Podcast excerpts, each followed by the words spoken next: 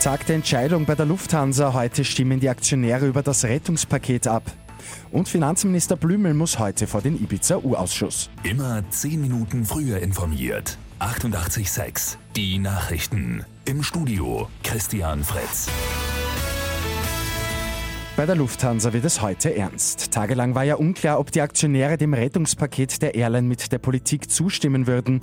Der größte Einzelaktionär Heinz-Hermann Thiele hat das Paket hier kritisiert. Am Abend hat er aber dann doch angekündigt, zustimmen zu wollen.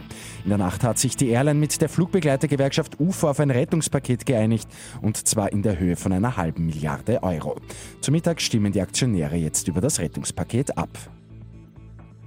Der Ibiza-Untersuchungsausschuss geht heute in die nächste Runde. Am Vormittag wird der frühere Kanzleramtsminister und Regierungskoordinator Gernot Blümel aussagen. Der aktuelle Finanzminister wird auch Fragen über mögliche Postenschacherei in der Glücksspielbranche beantworten müssen. Ein starkes Erdbeben der Stärke 6,2 nach Richter hat den Großraum Tokio erschüttert. Berichte über Verletzte oder Schäden gibt es aber keine. Red Bull Salzburg hat in der Fußball-Bundesliga einen riesigen Schritt Richtung Titel gemacht. Nach einem eindrucksvollen 7 zu 2 gegen Rapid Wien führen die Salzburger die Tabelle jetzt acht Punkte vor dem Lask an und das bei nur mehr drei ausstehenden Runden.